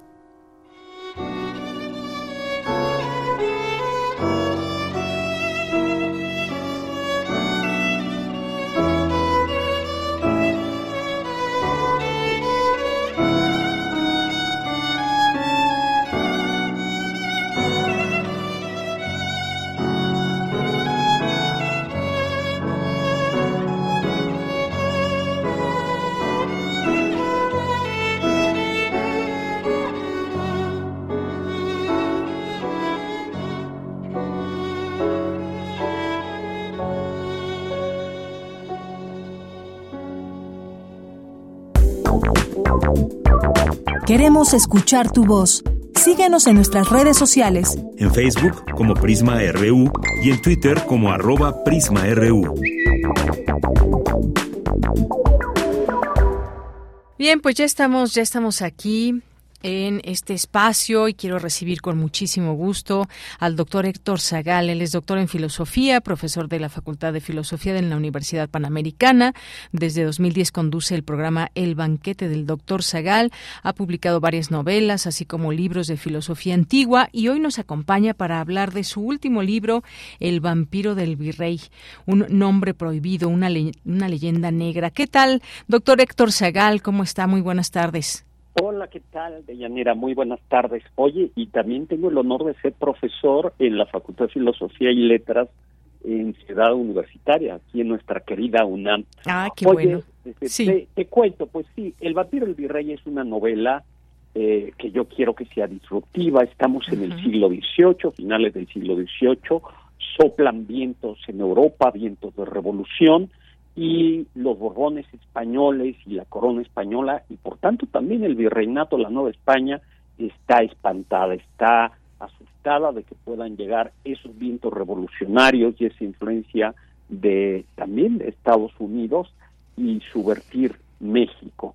La Inquisición pone en marcha todos sus mecanismos para controlar la entrada de libros, de personajes y mantener el ferro con férreo control en esta Nueva España que sigue siendo un virreinato inmensamente rico. Pero eh, la protagonista de este, en, este es una novela que conjuga el género del misterio con el género, es un thriller con el género del detective.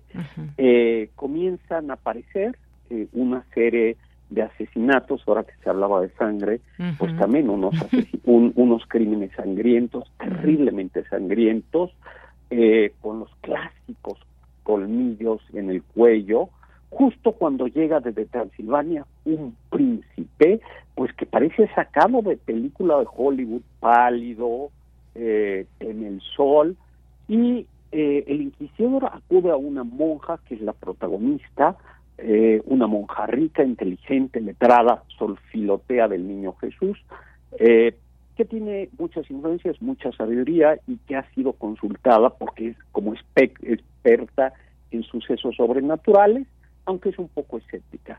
Entonces veremos a esta mujer salir, romper la regla del convento, salir del convento para tratar, para resolver este misterio, eh, este misterio es una monja detective, claramente el guiño a Sor Juan Inés de la Cruz está por ahí.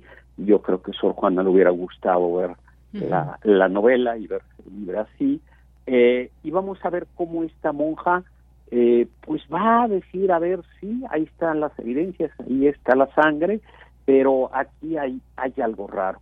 Y en el camino Sor Filotea también va haciendo una defensa continua porque muchos de los casos de muerte son de mujeres a las que se revictimiza.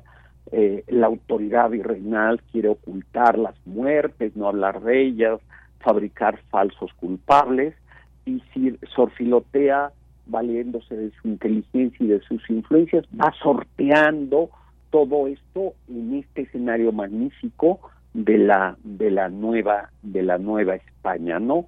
una novela que a mí, eh, pues me gusta decirlo en términos como de es una fantasía histórica. Es histórica porque el escenario, la escenografía es histórica, los palacios, eh, los fuertes de Veracruz, los fuertes, el castillo de Perote, eh, los palacios de la, de la Ciudad de México, el camino de tierra adentro que llega hasta Santa Fe y California, que al mismo tiempo es fantasía porque esta monja ah, nunca existió, nunca hubiera dejado salir a una monja del, del claustro. Eh, y ya veremos, ya ustedes verán al final si los vampiros eh, son o no son seres fantásticos. Claro, pues qué gran introducción a esta a esta nueva novela, eh, Héctor, y pues también justamente eso, vampiros, Nueva España, eh, todos estos misterios, estos asesinatos que van siendo parte de esta novela que nos permite a través de este thriller ir conociendo esos personajes. Hablabas de esta monja, por supuesto, Sor Filotea, que sí, efectivamente, como bien dices, un guiño a Sor Juana. Eh, cuéntame un poco cómo cómo em, ¿Cómo pensaste esto, vampiros y Nueva España, que me parece un poco muy interesante más bien? Sí, fíjate que a mí me gusta siempre mucho el cine y la literatura de vampiros. Eh, el Polidori, el vampiro de Polidori, el, el Drácula de Bram Stoker, eh, la Camila, eh, la mujer. Hay, hay una larga tradición de vampiros y de cine de vampiros, pero en la Nueva España eh, en la literatura colonialista hay muchos fantasmas, espectros, ahorcados, demonios, pero no hay vampiros. Hay un cine de vampiros, eso sí, muy importante. Y yo lo que dije, bueno, ¿por qué tenemos fantasmas, demonios, espectros, posesiones? ¿Y por qué no traer a un, a un vampiro, no?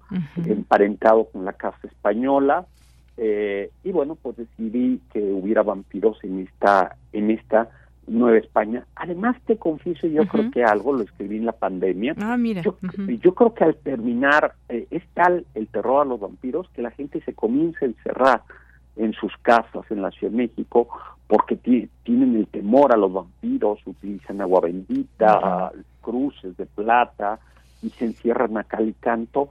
Y luego caí en la cuenta de que, pues quizá hubo también algún elemento de inconsciencia, ¿no? De estar uno encerrado cuando estábamos en el peor momento de la pandemia, a lo desconocido, a una enfermedad, el estar, pues sí, cerrado, las calles solas. Y dije, yo creo que algo de ese ambiente, de ese miedo, de ese terror, se, se reflejó ahí. Y también algo que me parece, que, no lo hice conscientemente, pero que es esta idea de la sangre, ¿no?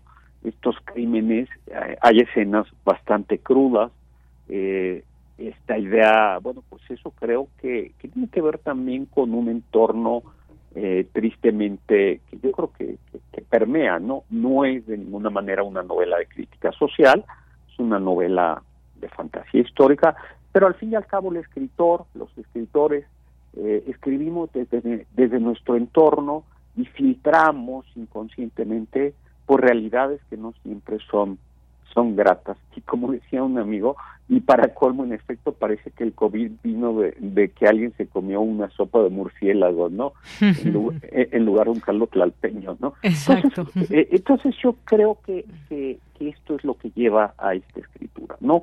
Por eso creo que sí es una novela disruptiva, eh, es una novela en donde van a luchar estas dos tradiciones de los vampiros.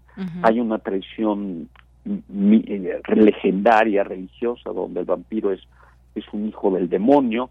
Y hay otra tradición en donde el vampiro es más bien un tipo de enfermedad, una víctima.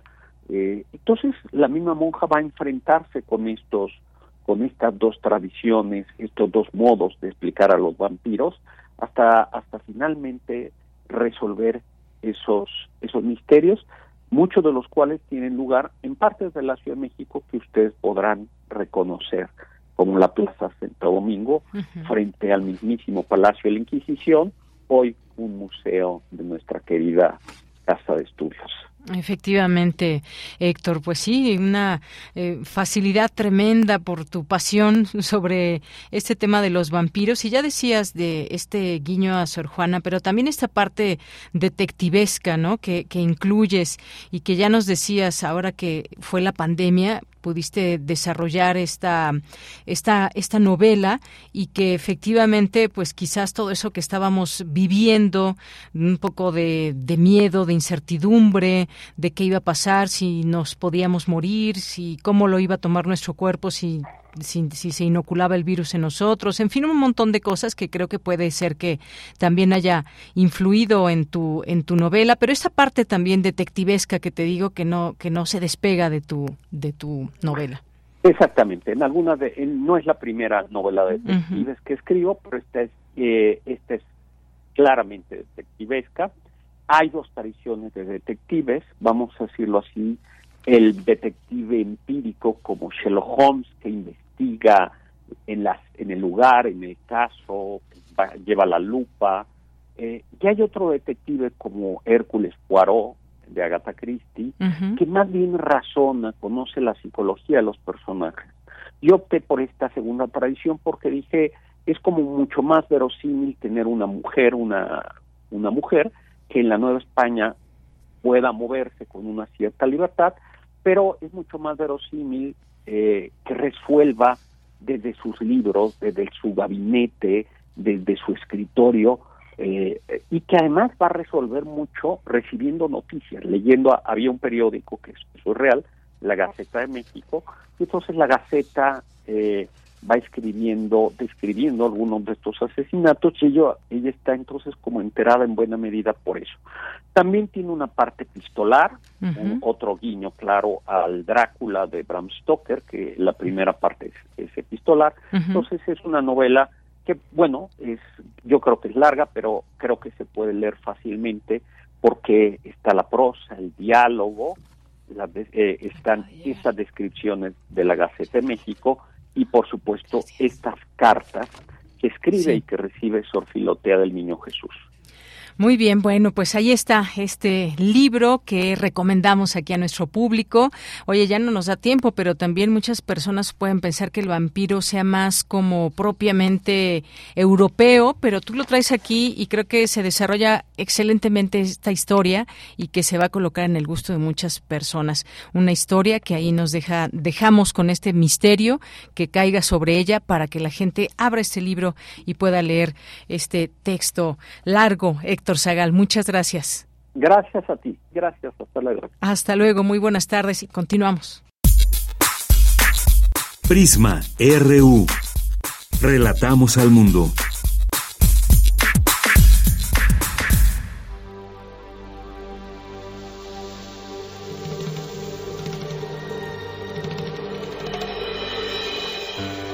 Señor, ¿cómo pasa usted el tiempo? No, muchacha. El tiempo ahí está. El que pasa es uno.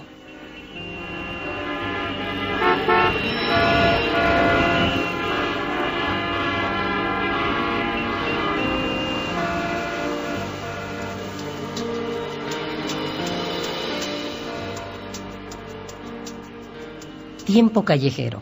Fidel Ernesto Enríquez.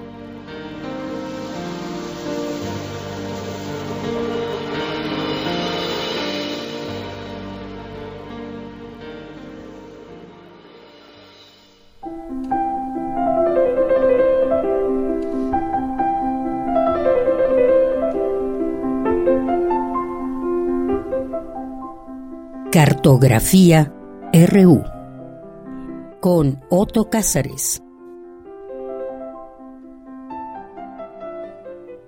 Bien, pues ya estamos aquí enlazados con Otto Cázares, a quien siempre me da mucho gusto recibir en este espacio de Prisma RU con su cartografía. ¿Qué tal, Otto? ¿Cómo estás? Gusto que es completamente recíproco, querida Deyanira. Estoy encantado de eh, volver a estar por acá con un comentario ahora acerca de volcanes. Muy bien, Otto. Pues cuéntanos. Pues miren, tiene 502 años de aquel encuentro entre Hernán Cortés y Moctezuma Xocoyotzin. En ese encuentro en el que Malitzin fungió como intérprete y donde el Huey Tlatoani mostró este sorprendente, eh, esta sorprendente docilidad de la que mucho se ha discutido, porque ahora hay muchas investigaciones que apuntan a que el encuentro entre Hernán Cortés y Moctezuma no fue ni tan dócil ni tan amistoso como se ha sostenido. Bueno, los españoles tuvieron que pasar por el ahora llamado Paso de Cortés, paso que está entre los dos volcanes. Los españoles jamás habían visto un volcán y el magnífico Popocatépetl los recibió echando fumarolas. Hay que decir también que si los eh, españoles no habían visto volcanes, los mexicas, por su parte, nunca habían oído el atronar de los arcabuces ni habían visto caballos. Por lo tanto, yo diría, había mucho miedo en los dos bandos. Había mucho miedo, sí, pero también fascinación. Apuntó Bernal Díaz del Castillo, un soldado que acompañó a Cortés en sus campañas y que ya viejo, escribió su historia verdadera de la conquista. Hay mucho que ponderar en aquello que no sé cómo he de contar. Ver cosas nunca oídas ni aún soñadas como veíamos. El volcán que echaba bocanadas era una de esas cosas nunca oídas ni aún soñadas de las que habló Bernal Díaz del Castillo. Mucho tiempo después, de Bernal Díaz del Castillo, otro español, el genial cineasta Luis Puñuel, no parecía muy de acuerdo con la fascinación que sintió Bernal Díaz del Castillo, porque hay una anécdota que me gusta mucho contar, que es cuando Buñuel estaba rodando el largometraje Nazarín, que fue rodada en México en 1958, en varios pueblitos de la región de Cuautla. Y eh, es una película basada en la novela de Benito Pérez Galdós. Y apunta Buñuel mismo en sus escrituras, dice, fue durante este rodaje cuando escandalicé a Gabriel Figueroa, es decir, el gran fotógrafo de la época del cine de dorado en nuestro país. Eh, lo escandalicé porque me había preparado un encuadre estéticamente irreprochable con el Popocatépetl al fondo y las inevitables nubes blancas. Lo que hice, dice Buñuel, fue simplemente dar media vuelta a la cámara para encuadrar un paisaje trivial, pero que me parecía más verdadero, más próximo. y remata Buñuel diciendo, nunca me ha gustado la belleza cinematográfica prefabricada, que con frecuencia hace olvidar lo que la película quiere contar y que personalmente no me conmueve. ¿Qué les parece? Bueno, pues mientras que Bernal Díaz del Castillo sí estaba fascinado, a Buñuel no lo conmovió en lo más mínimo el Popocatépetl.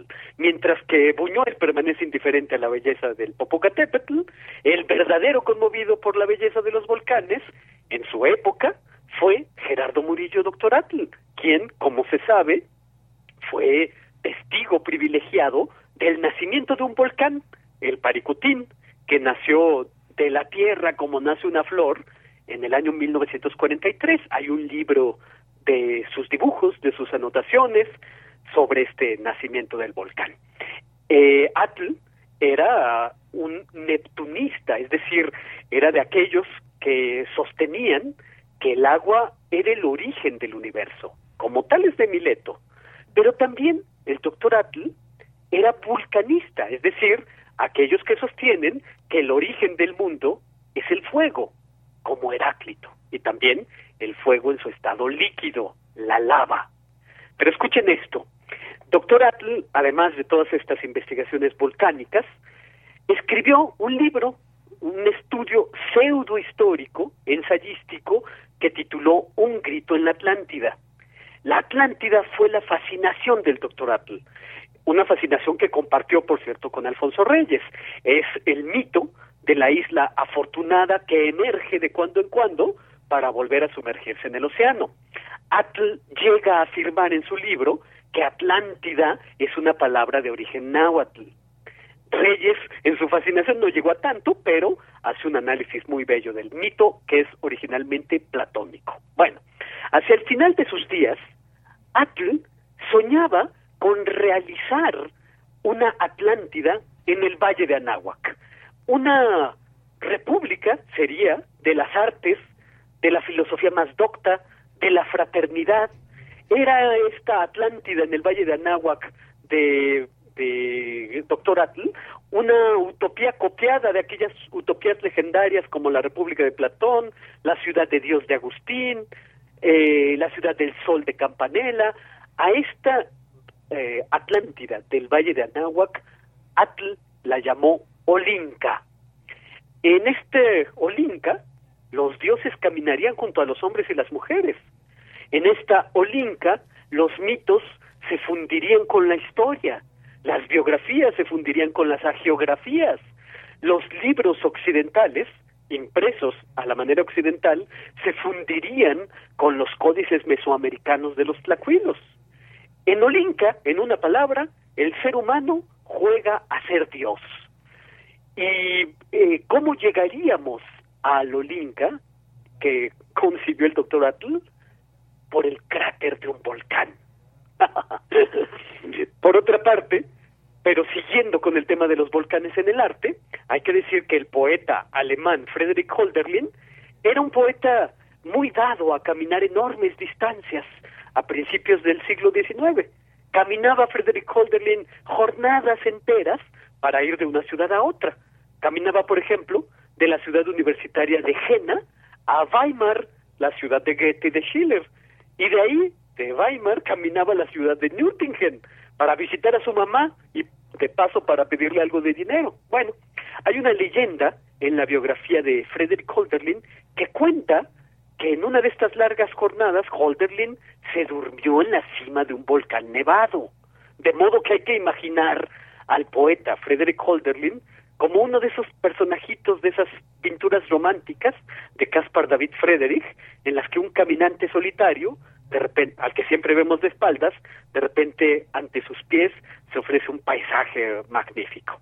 Holderlin caminaba entonces entre bosques, caminaba por la orilla de los ríos, en la orilla del río Neckar, por ejemplo, Holderlin tenía que defenderse de unos niños que le arrojaban piedras, los niños se burlaban de él, o caminaba también por la orilla del cráter volcánico.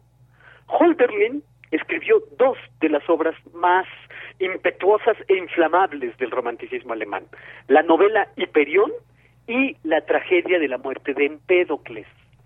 Esta última trata de que una vez aparece un niño recién nacido a la orilla de un río. Nadie sabe de dónde había venido ese niño, ni si ese niño tenía padre o madre. Empezó a correr el rumor de que el niño había nacido de sí mismo, como hacen los dioses. Cuando el niño creció, se envolvió en mantos de color púrpura y se ceñía con broches de oro. Cantaba y curaba a los enfermos. Su nombre Empédocles. Al final de su vida, ese niño, encontrado en la orilla de un río y que vestía de púrpura, se arrojó al cráter del Etna, el furioso volcán siciliano. Después de las condensaciones del talento, de la pasión que implicó la escritura de Hiperión y la muerte de Empédocles, Holderlin perdió la razón eh, tenía 35 años cuando pierde la razón y comienza a hablar y a escribir en el idioma de Scardanelli, que era como firmaba sus poemas de ahora en adelante, y que es una mezcla de lenguas. Y a mí no me queda la menor duda, esta lengua de Scardanelli, la lengua de Holderlin, es una suerte de lava poética, porque también los seres humanos podemos estar en estado de erupción. Y esto es lo que yo tengo que decir en esta reflexión radiofónica este lunes 22 de mayo de 2023. Bien, Otto, pues muchísimas gracias. Gracias por este enfoque también de los volcanes y toda esa introducción tan interesante que nos hace, sobre todo ahí al inicio, este encuentro entre Hernán Cortés y Moctezuma. Muchas gracias, Otto. Un abrazo. Estoy encantado. Recibo un abrazo de Yanira y un abrazo también para quienes nos escucharon. Claro que sí. Hasta luego, Otto. Un abrazo, querida Deyanira. Un abrazo y continuamos. Nos vamos ahora a Cultura con Tamara Quirós. Cultura RU. Amigos de Prisma RU, siempre es un gusto saludarles a través de estas frecuencias. Esta tarde hablaremos de Cochabamba, la novela más reciente de Jorge F. Hernández, quien ha publicado diversos ensayos y artículos sobre la historia de México, también ha sido colaborador de varias revistas, fue ministro de Asuntos Culturales de la Embajada de México en España y director del Instituto Cultural de México en Madrid. Actualmente colabora en el diario El País y está al frente de la librería Pérgamo, la librería más antigua de Madrid. Esta tarde nos va a hablar sobre Cochabamba, su novela más reciente editada por Alfaguara. Jorge Fernández, bienvenido a este espacio radiofónico. Pues sí, qué bueno que ya la tienes en tus manos. Falta que llegue acá a España, entonces eh, solamente la he podido disfrutar de lejos, pero qué bueno que ya está circulando por allá y espero que se vendan muchísimos ejemplares. Esperemos que sí, y de hecho, para, para que eso suceda, te invitamos para que nos platiques de cómo surge esta historia, Cochabamba, editada por Alfaguara. Platícanos un poco de la historia, vamos a conocer a través de ti a Catalina, cómo llega esta historia a tus manos, que has además narrado en diferentes ocasiones, en diferentes escenarios, con diferentes personas. Sí, fíjate que yo la narraba hasta el hartazgo desde hace más de 20 años, cada vez que me invitaban a coloquios y conferencias y eh, a veces de sobremesa, cuando ya se estaban aburriendo los comensales y decían, este, a ver, cuéntanos algo, yo contaba Cochabamba. Porque, bueno, es una historia que a mí me hipnotizó, me la contó el hijo de Catalina, la, protagonista de la historia.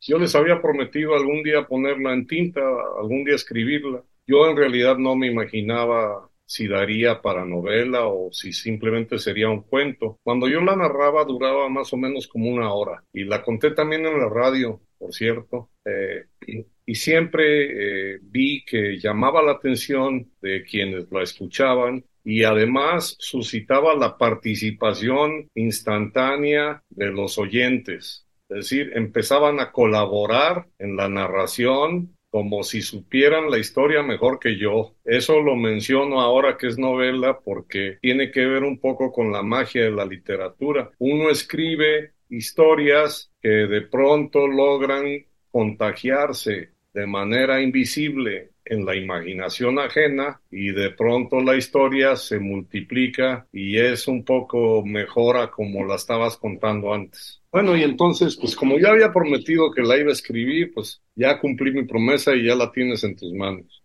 Así es, podríamos decir que, vaya, podría formar parte del imaginario colectivo, ¿no? Cada uno va aportando un poco en estas, en estas narraciones y nos los compartes en el libro. En alguna parte alguna señora te hace alguna observación, alguien más te dice, ya te habías tardado en, en decirnos o contarnos tal y cual cosa, ¿no? Sobre la protagonista. Me gustaría que nos dijeras también cómo fue para ti llevarla al papel, sobre todo porque hay un viaje, ¿no? Realizaste algunos viajes y vaya, nosotros lo vamos a realizar también contigo. Muchísimas gracias.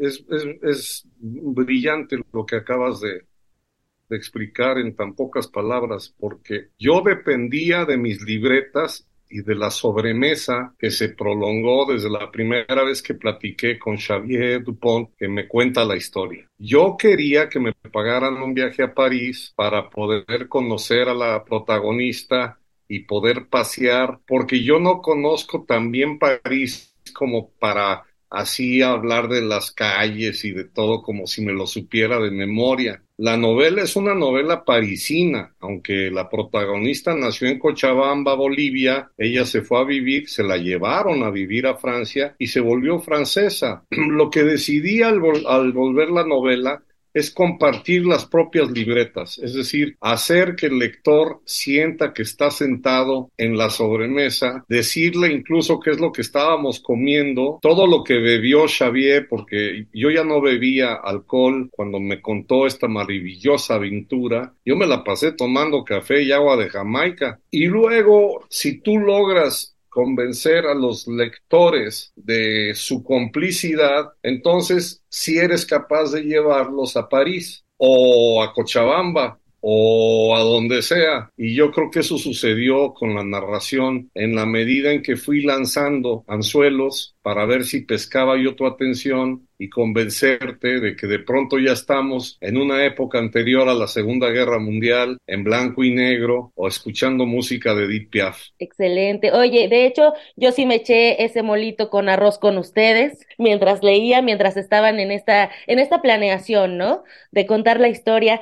Jorge, eh, ¿cómo trabajar la relación de Catalina con sus padres en esta primera etapa cuando tiene pues estos 16 años, pero también a Catalina, pues la madre, ¿no? La madre de Xavier, que es la, pues al final del día escribes esta historia de ella como mujer. Sí, fíjate que yo creo que tenía un interés, eh, sobre todo ahora que afortunadamente las mujeres han reclamado de manera luminosa su, papel y su preponderancia en el mundo, era importante eh, escribir algo que afortunadamente va quedando en el pasado, que es el patriarcado autocrático eh, Gandaya, ¿no? El papá que los obligaba a estar callados en el comedor, comer lo mismo lunes, miércoles y viernes. Era un este sátrapa y luego la mujer se libera gracias al descubrimiento del amor y, el rompimiento de fronteras es en realidad el rompimiento de todas las cadenas que la cuadriculaban. Y en ese sentido es una mujer maravillosa que en el fondo nunca perdió el paisaje íntimo. El paisaje íntimo es precisamente Cochabamba. Por eso se titula así la novela. Yo estoy muy orgulloso además de haber cumplido, aunque ya no vive ella, pero cumplí mi palabra de ponerla en forma de libro y además de la portada porque es un cuadro de Joy Laville y entonces podríamos decir que por primera vez hay una pintura de Joy Laville para otro Jorge que no sea Ibargüengoitia y eso a mí me honra. Y que también eres guanajuatense, por cierto. A huevo. Excelente. Oye, también eh, me gustaría que nos platicaras cómo ha sido para ti estar en otro país. Al iniciar esta conversación decías, pues no he llegado a España, pero ya la tenemos acá en México. ¿Cómo ha sido para ti, para la gente que nos escucha y que seguramente te ubica por tu labor con los libros, en las letras, las columnas que también compartes en periódicos? Entonces, ¿cómo ha sido para ti esta trayectoria en otro país que no es el tuyo? Como tal, vaya, no es donde naciste, pero que estás haciendo varias cosas por allá. Bueno, decía mi abuelo Pedro Félix, en donde naces, no necesariamente donde naces. Y volviendo a Ibargüengoitia, pues Así como él pasaba las noches en Coyoacán porque soñaba, aunque vivía en París, pues yo sueño que estoy en Cuébano o en San Ángel, aunque en realidad parte de mi vida siempre había estado anclada en Madrid desde que me vine a estudiar hace 40 años. No me imaginé que regresaría ya con hijos y que estaría yo aquí bordeando la tercera edad, eh, haciendo lo que me gusta, que es leer, escribir y dibujar. Ahora, de lejos lo que pasa es que extraño mucho la comida muchos restaurantes mexicanos acá, pues hay cosas que simplemente no se encuentran. Por ejemplo, mis cacahuates japoneses que siempre me han cambiado eh, el ánimo. Extraño mucho a mi madre y a, mis afectos. Tengo amigos entrañables que cuando puedo voy. Cada año voy a la FIL de Guadalajara, la que solamente he faltado cinco eh, ediciones en 35 años. Pienso ir este año también para presentar Cochabamba. Y en realidad lo que mencionabas a mí me llena de vida. Yo me sé muy querido y muy leído por muchas mexicanas y mexicanos que me conceden el honor de leerme. Entonces, en realidad, yo nunca estoy solo. Y nosotros tampoco, nosotros estamos contigo y de hecho, Jorge, hay que mencionar algo muy importante y agradecerlo también como lectora, que no haya imágenes de Catalina tal cual. Vaya, que, que, que nos, nos permitas imaginarla y crearnos a nosotros el personaje. Es satisfactorio. Sí, porque además, fíjate que aunque Xavier me enseñó fotografías de su madre cuando era joven y me convencí de que realmente había una historia aquí bastante hipnótica. Lo que yo trato de transmitir es que todas las mujeres, bueno, y esto lo sabes tú, todas las mujeres de todas las épocas en todo el, en todo el planeta, hay algún momento en su existencia en que saben que son la mujer más bella del mundo y a veces es que son niñas chiquitas que les ponen un moño o es la anciana que de pronto se ve reflejada en un espejo. Y en este caso, eh, Catalina se supo bella y eso fue lo que le permitió abrir las alas. Para eso, lo que se necesita más bien, en lugar de ilustraciones, es que a la mitad de la novela hubiera un espejo que todas las lectoras puedan verse a sí mismas. Sin duda, Jorge. Oye, haremos esta invitación, por supuesto, a nuestro auditorio, a mujeres, a hombres, a que te lean a través de Cochabamba. Te agradezco mucho que hagas este enlace desde España para México para platicarnos de esta novela. Yo a ti te mando un abrazo y un abrazo a todo el auditorio que compran dos ejemplares, uno para leer personalmente y en silencio y el otro para regalarlo y poder hacer gran chisme de que viva Cochabamba y que viva Catalina y el amor. Por supuesto que sí, y te vemos en la FIL Guadalajara. Con muchísimo gusto estaremos en esta presentación y también eh, compartiremos tus redes para que la gente te siga a través de Twitter. Muy bien, Tamara, gracias. Jorge F. Hernández es autor de Cochabamba. Este libro lo encuentran de manera física y digital a través de Alfaguara. Hasta aquí la información. Que tengan excelente tarde. Gracias, Tamara. Y con esto llegamos al final de esta emisión de este lunes 10 de julio del año 2023. Lo esperamos mañana con más información y les deseamos que tengan unas felices vacaciones quienes sean parte de la comunidad universitaria que está justamente en este periodo vacacional. Y de cualquier manera, pues mandamos saludos a todas y todos nuestros radioescuchas que diariamente nos sintonizan aquí en el 96.1 de FM y en nuestra página de internet www radio.unam.mx. Nos despedimos aquí en la producción, Marco Lubián, en la asistencia de Licea. También un saludo a mis compañeros de la operación técnica durante esta semana, Andrés Ramírez, Arturo González, Emanuel Silva, José de Jesús Silva y pues muchas gracias también a quienes nos acompañan en la continuidad. Gracias a nombre de todos, soy de Yanira Morán. Buenas tardes y buen provecho. Radio UNAM presentó Prisma RU. Una mirada universitaria sobre los acontecimientos actuales. Prisma RU. Relatamos al mundo.